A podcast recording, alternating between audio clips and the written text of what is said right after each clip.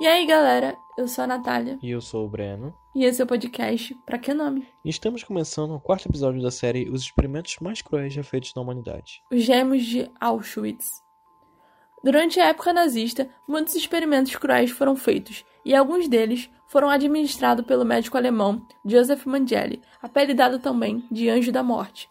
Joseph era apaixonado pela genética humana e suas cobaias favoritas eram irmãos gêmeos, que chegavam a ser recebidos de maneira especial pelo médico assim que chegavam no campo de concentração em Auschwitz, na Polônia. Assim que os gêmeos chegavam, eram retirados de seus pais e levados para os chuveiros, uma vez que eles eram filhos de Mengele. Eram tratados de forma diferente do que os outros prisioneiros.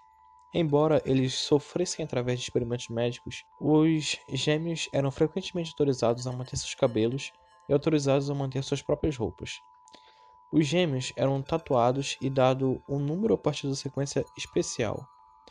Eles eram levados ao quartel dos gêmeos, onde preenchiam um formulário com uma breve pedido de sua história e medidas básicas, como idade e altura.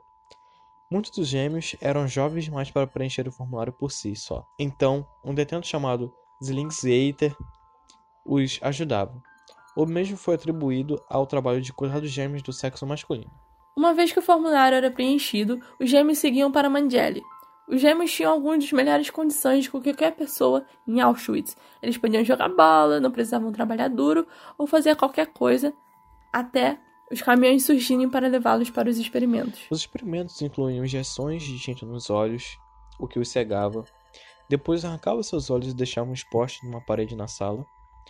Outras vezes, retirava o sangue de um irmão e colocava no outro o que lhes causava febres e que levavam à morte muitas das vezes.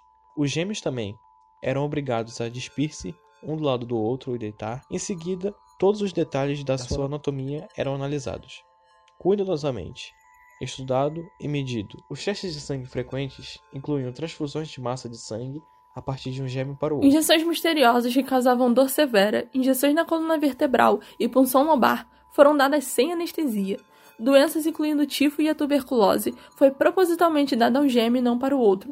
Quando um deles morria, o outro era morto para examinar e comparar os efeitos da doença.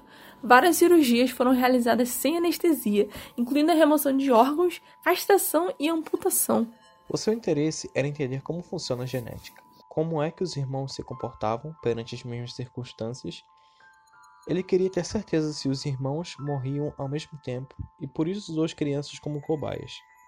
Não me lembro do rosto dele, apenas de suas botas polidas. Quando ouvia seus passos, rastejava-me para baixo da cama, fechava os olhos, pensava que ele não me encontraria. Conta Lydia Maxwell Mix, vítima de Joseph Mengele. Mengele entrou em Auschwitz em maio de 1943 como um experiente pesquisador médico, com o financiamento para os seus experimentos. Ele trabalhou também ao lado de alguns dos principais pesquisadores da área médica da época. E em janeiro de 1945, pouco antes do Exército Vermelho chegar em Auschwitz, Mengele fugiu a oeste sobre um nome falso. Ele se escondeu perto de Gunsberg em 1949. Fugiu para a América do Sul. A lista de nomes falsos adotados por Mengele é extensa e inclui, entre outros, Fritz Zulliman, Helmut Gregor e Fausto Rindel, e só no Brasil foram dois, Peter Hotzberger e Wolfgang Gerhard. Nosso país nunca foi uma opção para Mandeli por causa da presença de índios e negros.